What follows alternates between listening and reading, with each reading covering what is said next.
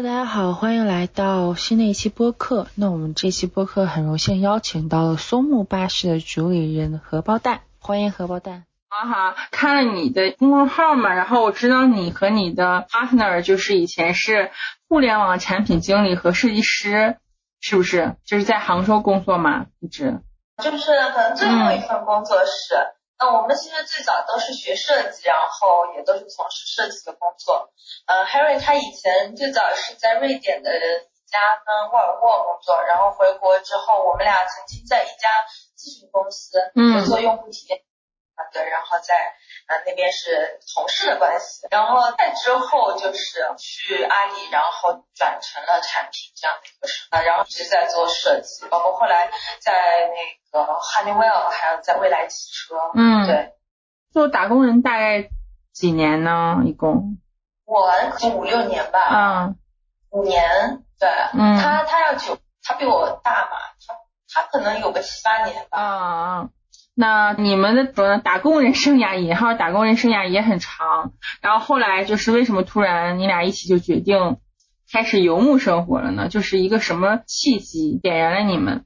嗯，因为你刚刚提到说我们工作时间其实也是蛮长了，我觉得跟这个也蛮大关系。就是刚毕业出来的时候，就你哪怕说想去闯。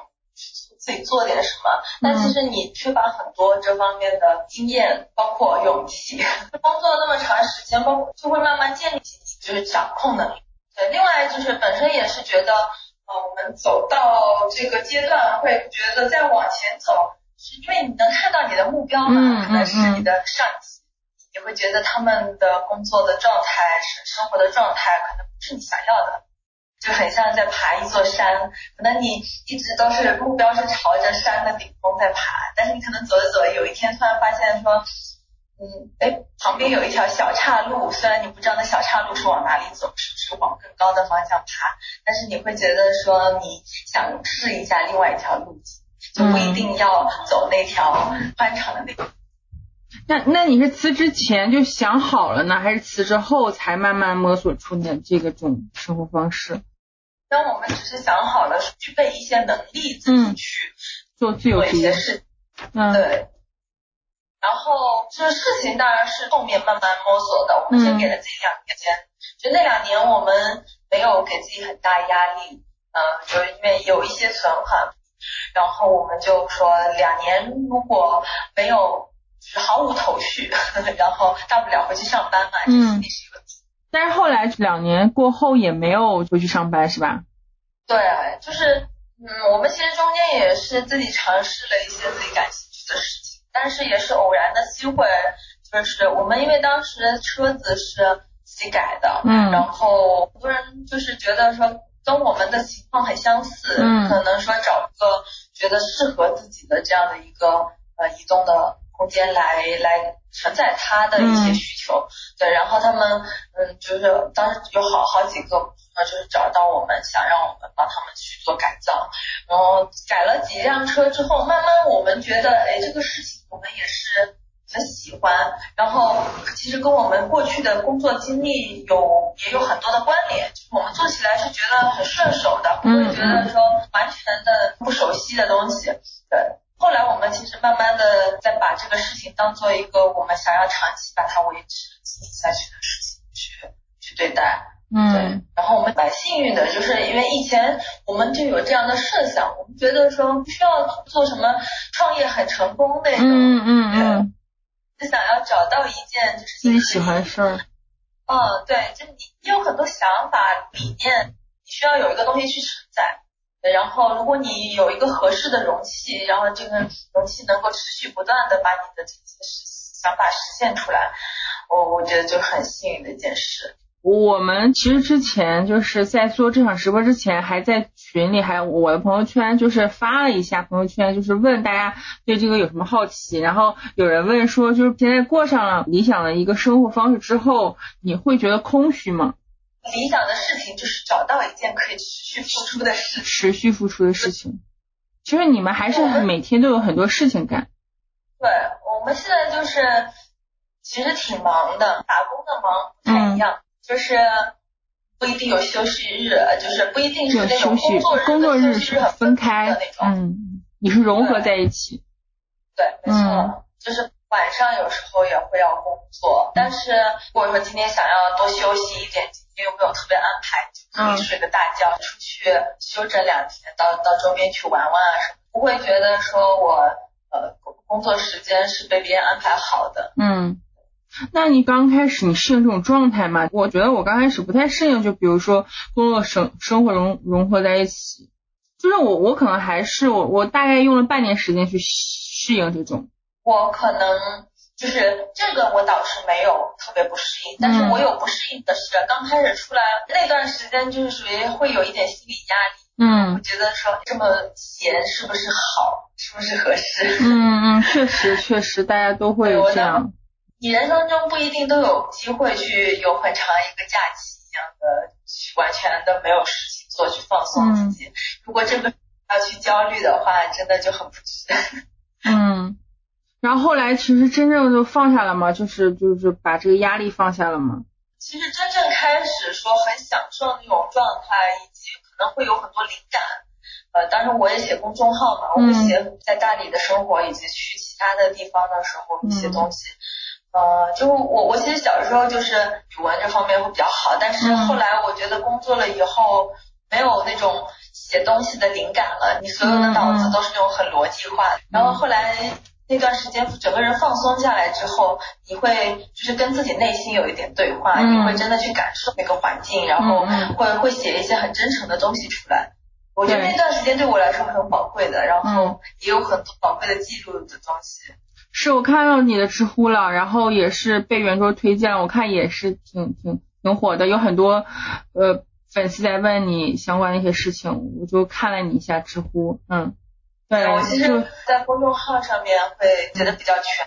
那就比如说，呃，两年后你开始这样的生活之后，你就是是以什么来支撑你这个生活？就是收入结构啊什么的，能不能方便说一下？你靠什么赚钱？其实就是，我我们其实现在主要的就是。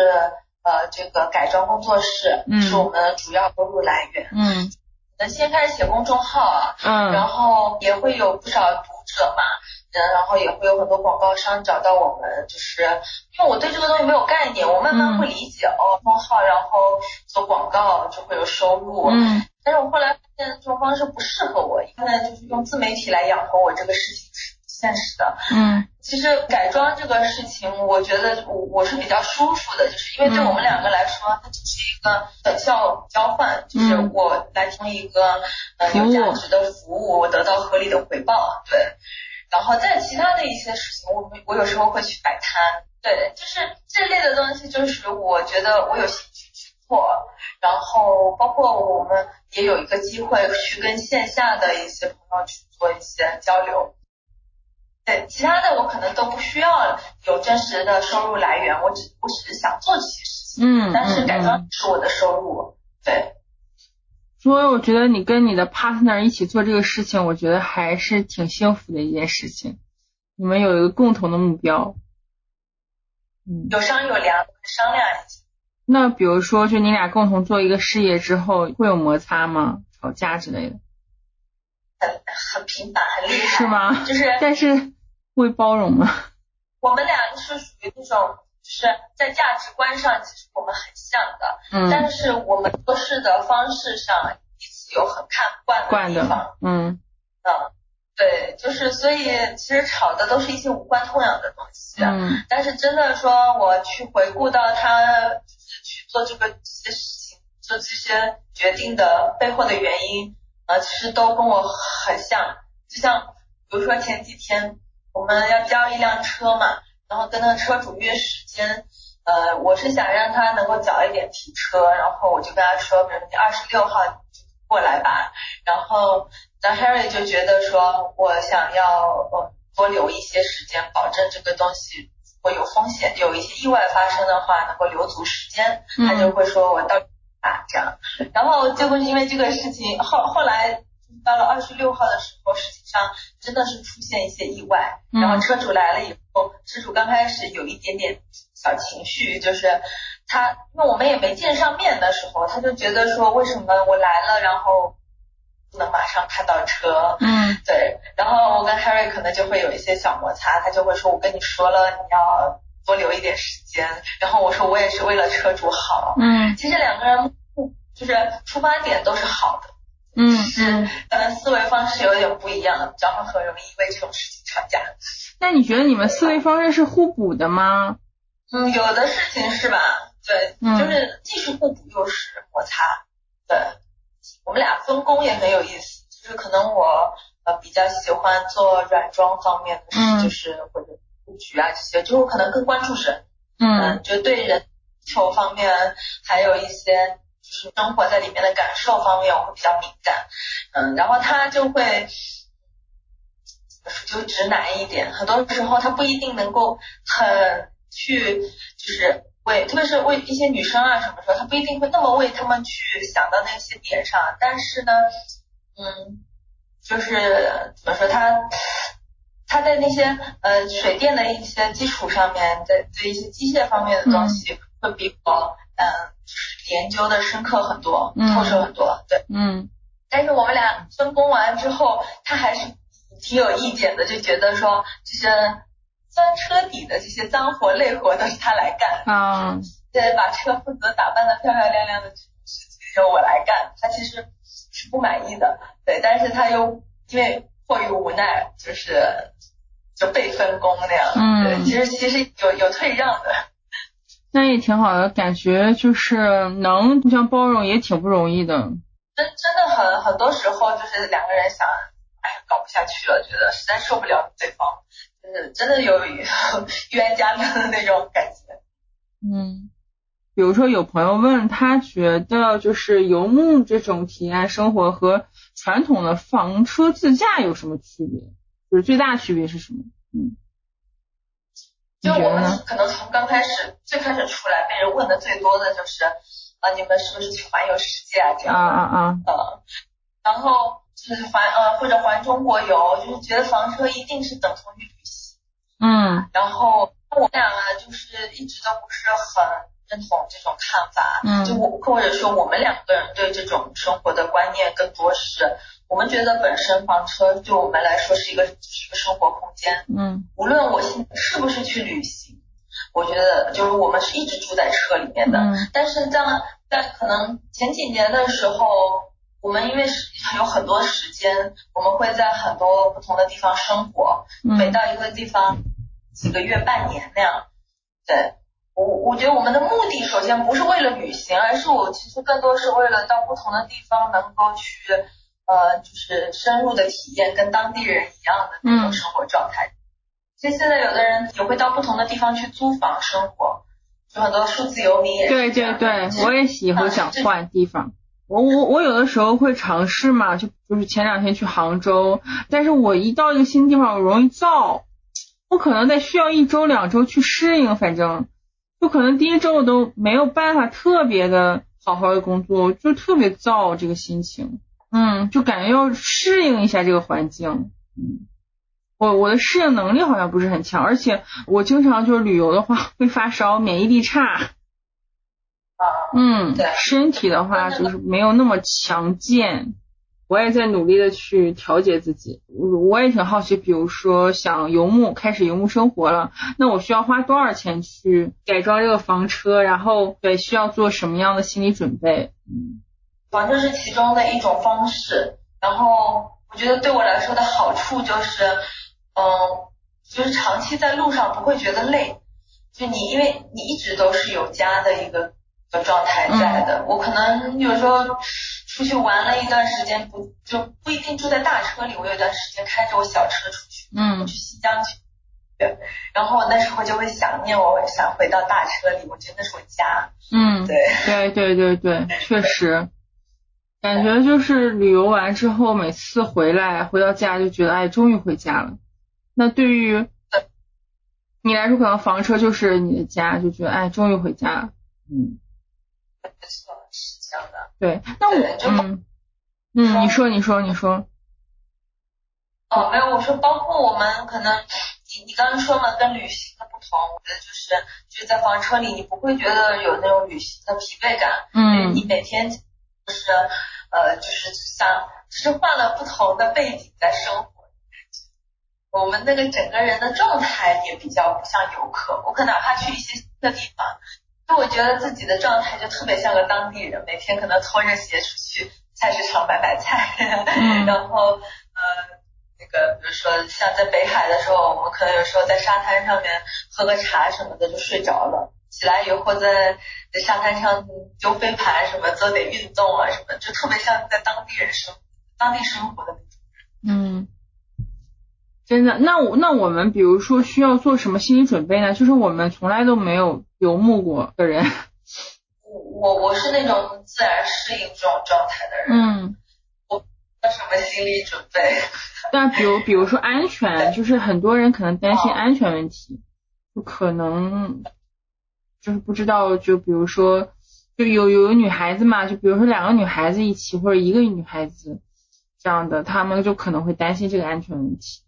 嗯，会有很多人会问我们安全方面的问题。嗯，是。那我觉得安全是这样的，就是本身就是我们现在住的这个车，它从外面外表看起来像一辆房车，很像一辆那城乡结合部的这种接驳巴士的感觉。就有很多我们在乡村里面的时候，经常有人跟我们比这个搭车的手势。嗯。还有一些小朋友在山路上面，以为这是校车要接他们回家的那种。嗯嗯嗯。所以就是本身车比较低调，然后我们也会就是把它设计成晚上的时候从外面是看不见里面的任何，不会严丝合缝的看不见。嗯。呃，所以一般在周边生活的人会不太容易注意到我们生活在车里。嗯。这个是一个嗯安全方面的一个。一个保证，就是我们之前有一个车主，他们也是在出发前，当时就问我们说，哎呀，就是担心安全的问题啊，这那的，因为就是那车主也是个是个台湾人嘛，平常都是挺，就是喜欢去一些大城市那种比较精致的那种那种生活的人，对，然后后来后来跟他老婆开着那个房车出去，在各种乡野走嘛，然后有时候晚上就是。到那个山顶上伸手无见五指的那种地方，然后他说他关起门，然后自己在里面，里面就是灯光很温暖，然后煮点茶或者煮点吃的东西，一家人在里面生活，完全不太会去感受到外面那种伸手不见五指的那种那种状态，就不像住帐篷，帐住帐篷你是能够完全的呃感受到外界环境的，但是车在车里其实。就是当你的车和外面是形成一个很大反差的时候，你门关起来，你完全不会去注意到外面是什么样的一个环境。嗯。所以就是这种，哦，你自己就会很有安全感。嗯嗯。我我觉得主要可能安全感就是来自这两方面，就是一个就是车的一个外观，嗯，还有一个是自己在里面的这种感受。嗯。当然。还有一些，如果说实在是很担心的话，就是出去尽量去停那些，比如说高速服务区，它都是有那些摄像头的车位，嗯，有一些给女性专用的，就是把车停在这个摄像头下面，你会感觉会比较放心。嗯，对，其实特别多。嗯，现在就很多了，就是说你们这个群体。对，就是我我觉得安全这个东西还好，我们至少在外面这么多年，我没有真的发生什么让我觉得在安全上面有所担心的事情。嗯，哎，其实我还挺好奇，就比如说你们做改装车嘛，改改造房车嘛，那比如说我我的话，那我比如说我现在什么都没有，我是说是先要买一个房车呢，找你们改造还是怎么？我就没其实没懂。嗯，其实是，呃，就是车子本身现在一般都是我们去跟厂家订购的，订购就是来的是个空车，嗯，然后我们改造完以后会给他们给车主相关的所有的这些手续，嗯，然后他们拿着这个手续去上牌，就从此以后这个车就是合法的，嗯，它就跟那个跑车一样，验年纪，呃，都都是没有问题的，但是。嗯，比如说你如果从 4S 店买一辆车给我，就比如说普通的轿车或者货车、客车、客车。那个拿过来，我就算我改完了以后，我都没有办法让它合法。嗯，这样就必须。它有一个像出证明一样的东西是不一样的。嗯，所以说就通过你们就可以一站式。对，因为那个叫什么，现在相当于法规，它是通过这样的一个流程去限制自己随意的改装车子，因为就是这样的车子在市面上不能直接的卖给 C 端。嗯，那比如说普通人的话，你觉得改装这个房车需要有什么注意的问题吗？就比如说，可能我也不是很懂，然后但是，嗯，我可能就是说，你可能要提醒我们要注意一些哪些问题。是，就首先我觉得我们在网上看到的大部分的自改都不是真的自改了，嗯，是一些拍摄的手法，就是其实大部分的工作也都是呃让专业的人来完成的。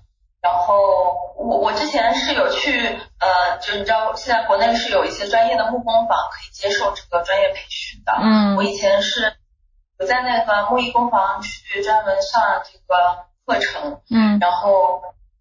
它不仅是说一些技巧吧，包括安全性上面需要注意西，嗯，然后都是去系统性的去学习一下。我觉得如果说假设是自己动手做一些东西的话，当然就是合不合法是另说嘛，就是改。如果说是手做木工的话，我觉得最好还是要有一些专业性的培训，然后再去自己来做会比较好。我之前看他们视频。就是有小姑娘说从来没有做过木工，然后第一天去改房车就把自己手指头打穿了什么的，觉得太太就是太太不注意这些安全性上的事情了。是，你觉得这些就是需要我们注意的是吧？就我觉得不要为了说呃，就是反正说动手很酷什么的，然后就啊就是很马虎的去尝试，就是。感觉对于我们我来说，就动手能力比较差的，还是交给你们会比较好一点，还是不要自己轻易尝试。对，感觉还是很复杂的。就对于对于小白来说，特别是女生，她可能就是对于车也没有像男生那么爱。有很多男生他可能平时就会改装车呀、轿车什么的。我觉得像电方面的东西，我们是呃。对这些东西很熟了以后是可以去自己做的，但是像那个木工，我们的手艺完全不可能去跟一个几几十年的老木工比。然后我们帮别人改造东西，我们都是让师我自己顶多有一些有兴趣的东西我弄一下，因为就是标准不一样。就如果自己是可以接受自己做出来很烂的东西。就是跟预期有关系，嗯，就你预期是我要做出来像比如 Instagram 上面那种很酷的房子、嗯，车，然后然后毫无基础的就去做的话，你可能跟自己的预期是有很大落差的。好啊，那下一个问题就是想知道你在这个几年的这个游牧体验中，你有没有遇到过就是经历过最难的一件事儿是什么？嗯，我我觉得可能有一点是。我觉得我们就是这种从小可能都在一个很好的保护中长大的，至少就是社会的经验还是缺乏的。嗯，就是你接触不同背景的人的这种经验还是挺缺乏的。我我觉得我出来这么长时间，最大的感受就是去到不同的地方，有可能有不同的这个学历背景的人，不同的背景就是。呃，就是种族背景也好，对，然后不同的地域文化背景的，碰到他们有会有很多让你觉得自己没有办法一下子接受的东西，就很多价值观不一样，然后觉得这个说话的方式、做事的方式不一样，你你有可能会觉得你们怎么这么没有礼貌，嗯，就是呃，这种东西对我心理上的挑战挺大的，就是你你对世界的认知。发生很不可思议的感觉，你会觉得有时候，啊，我为什么不回到那个我处在很安全的环境面？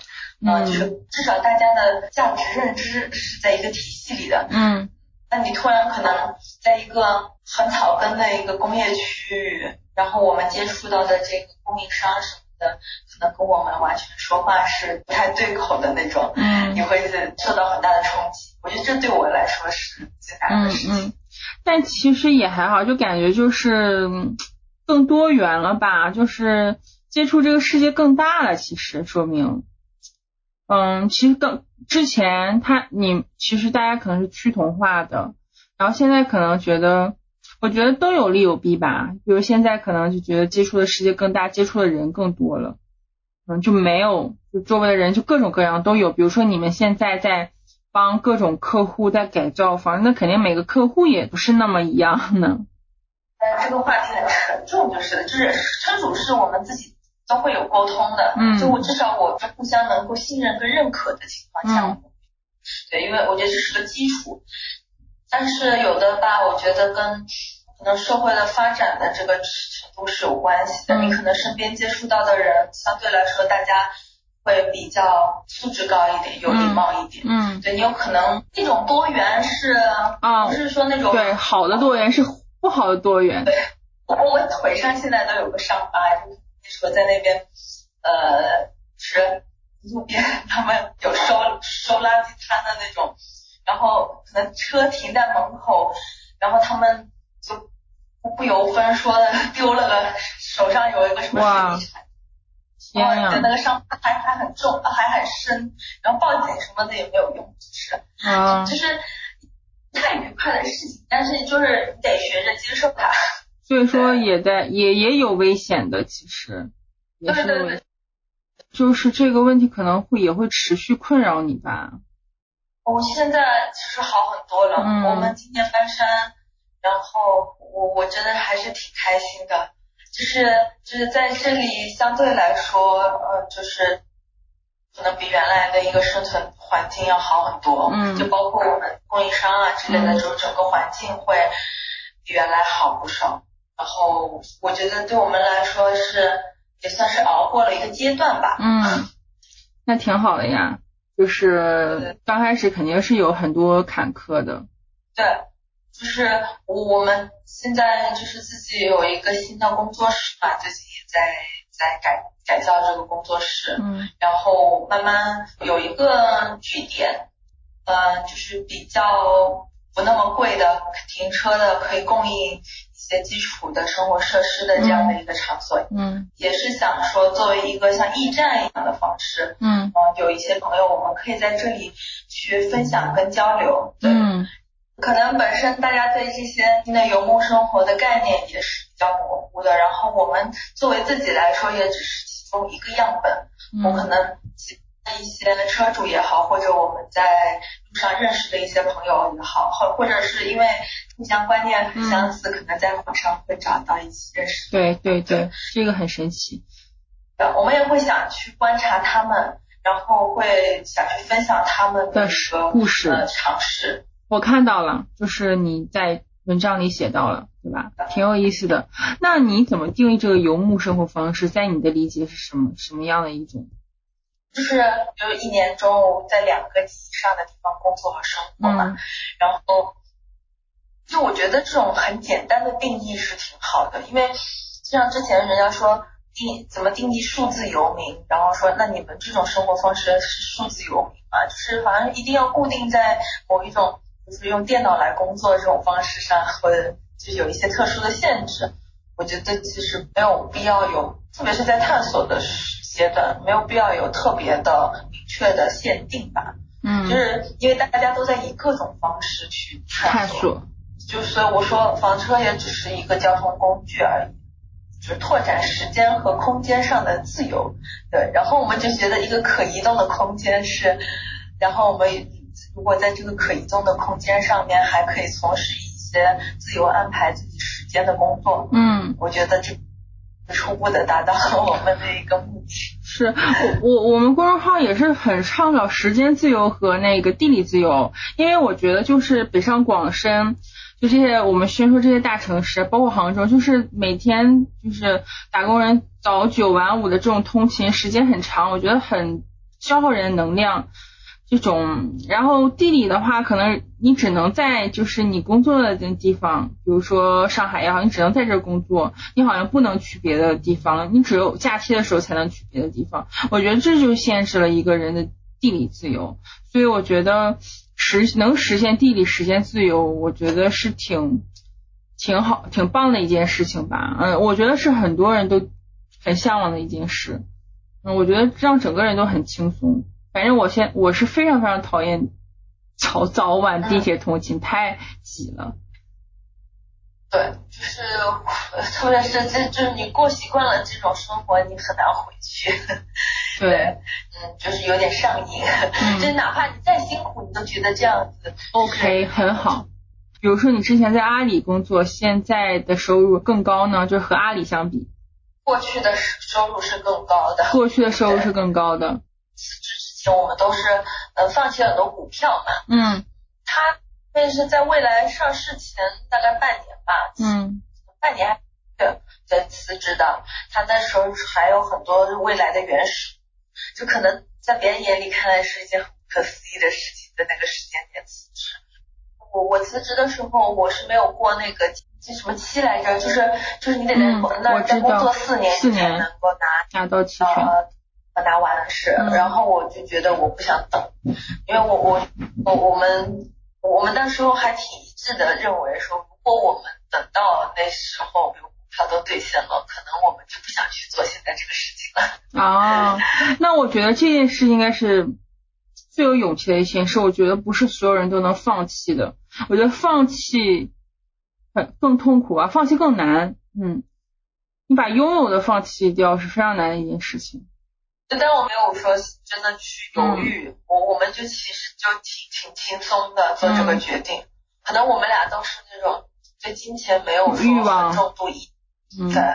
然后工资的话，其实我们都有算的，我们就觉得说现在挺好的，因为现在虽然赚不到以前那么多钱，但是就就是这种状态会让我们觉得比较健康。嗯。就我们不事情上面说很想赚很多钱的感觉。嗯。呃，这样我才持续不断的就是去去就是就是更正向的去对待它吧。嗯。对，就是你如果。对他寄予的这个期望太多是在金钱上的话，我不一定能够说对他有有一些不求回报的这种付出。我觉得就是你你不用这个金钱去衡量他的话，嗯，那可以呃，何安可以说说未来一到三年你关于游牧生活有没有计别的另外的计划呢？嗯，我我就是现现在就是。今今年吧，就是想把这边的呃工作室跟这边的一个驿站搭建好。嗯。呃，这样就是我周边的一些朋友，或者说我们有一些朋友常年在路上的，他们来到这里后有一个至少可以实现露营自由的扎营露营自由。对对，我我可能有个场地可以他们自己在这边洗澡什么，就是有休息的空间，他们可以住房车也好，或者扎营也好，对。我我就想有有一个这样的氛围，所以大家可以更多是注重分享呃技能，无论是就是说我在路上的一些生存的技能也好，嗯，还是一些添加你生活的一些乐趣的技能，说我们有一些朋友他们就是常年在路上是在各种不同的水域钓鱼，啊，在钓鱼然后做鱼，就是在国外叫 catch and cook 那种类型，对，嗯，然后。呃，像像这种这这个领域，就是可能我们平常不接触到，但是在路上，如果你会自己抓鱼跟做鱼，呃，自己可以自给自足，就是是一件很有乐趣的事情。嗯，就是这些这样的可以添加你在路上的一些乐趣。我我之前是一直会，呃，特别是针对一些比较年轻的刚毕业的小伙伴，对我我会让。觉得他们应该要保持理性一点，不要，因为现在其实我觉得大家讲的太多的生活方式都有有一点属于那种生活方式通胀的感觉。嗯，呃，我前段时间也是在一个自由职业的一个一个博主上听到的，我觉得特别适合来形容，就是包括一条啊，这个这些媒体大家觉得很向往，但是实际上。包括我们自己去实践，也是经过了很多年的工作，包括在路上的这个探索，才走到今天的。所以我就觉得说，不应该是把它看成是我想立马马上去实现的这样的。嗯。因为前段时间也有一个小朋友给我留言说，他说他刚可能是今年毕业吧，然后他之前就是也是在网上看了好多。呃，就关于房车的一些内容，然后他跟家里人说，要求家里人给他买一台房车，然后来供他在在在路上，比如做个自媒体啊，这样去养活自己。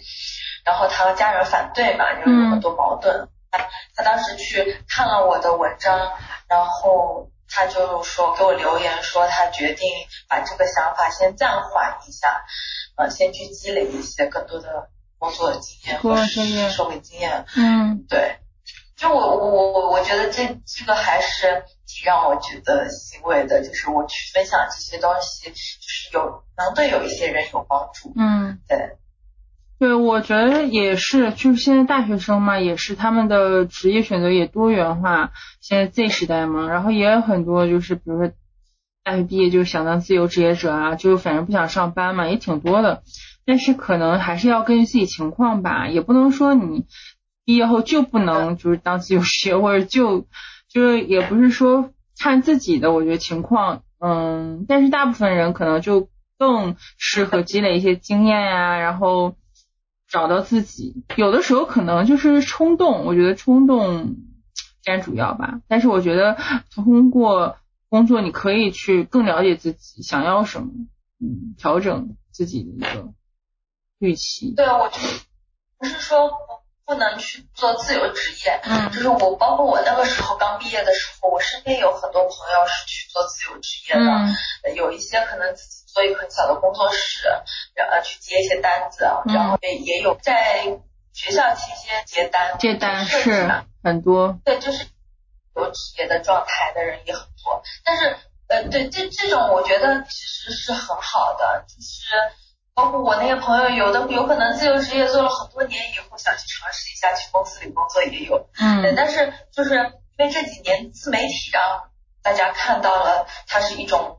好的，这个工作机会之后就是，就太多的人都想要去更轻松的，比如说做个自媒体，可以在路，就是在路上，特别是房车自媒体中，可以在路上边旅行边做自媒体边赚钱。嗯。但就是并不需，是市场上并没有需要这么多的旅行博主。嗯。是。就是它是很容易去趋于饱和的，所以我觉得如果太多人都想去做这件事情，其实对我年轻人来说不是一件好事。对我是有这样的一种想法。是现在就是一直在谈论内卷嘛，内卷，然后大家可能就觉得就不想上班嘛，就是想要自找到自己的一个出路，好像或者说找到自己一个退出方式，其实就是可能也是大家可能也会一窝蜂去做。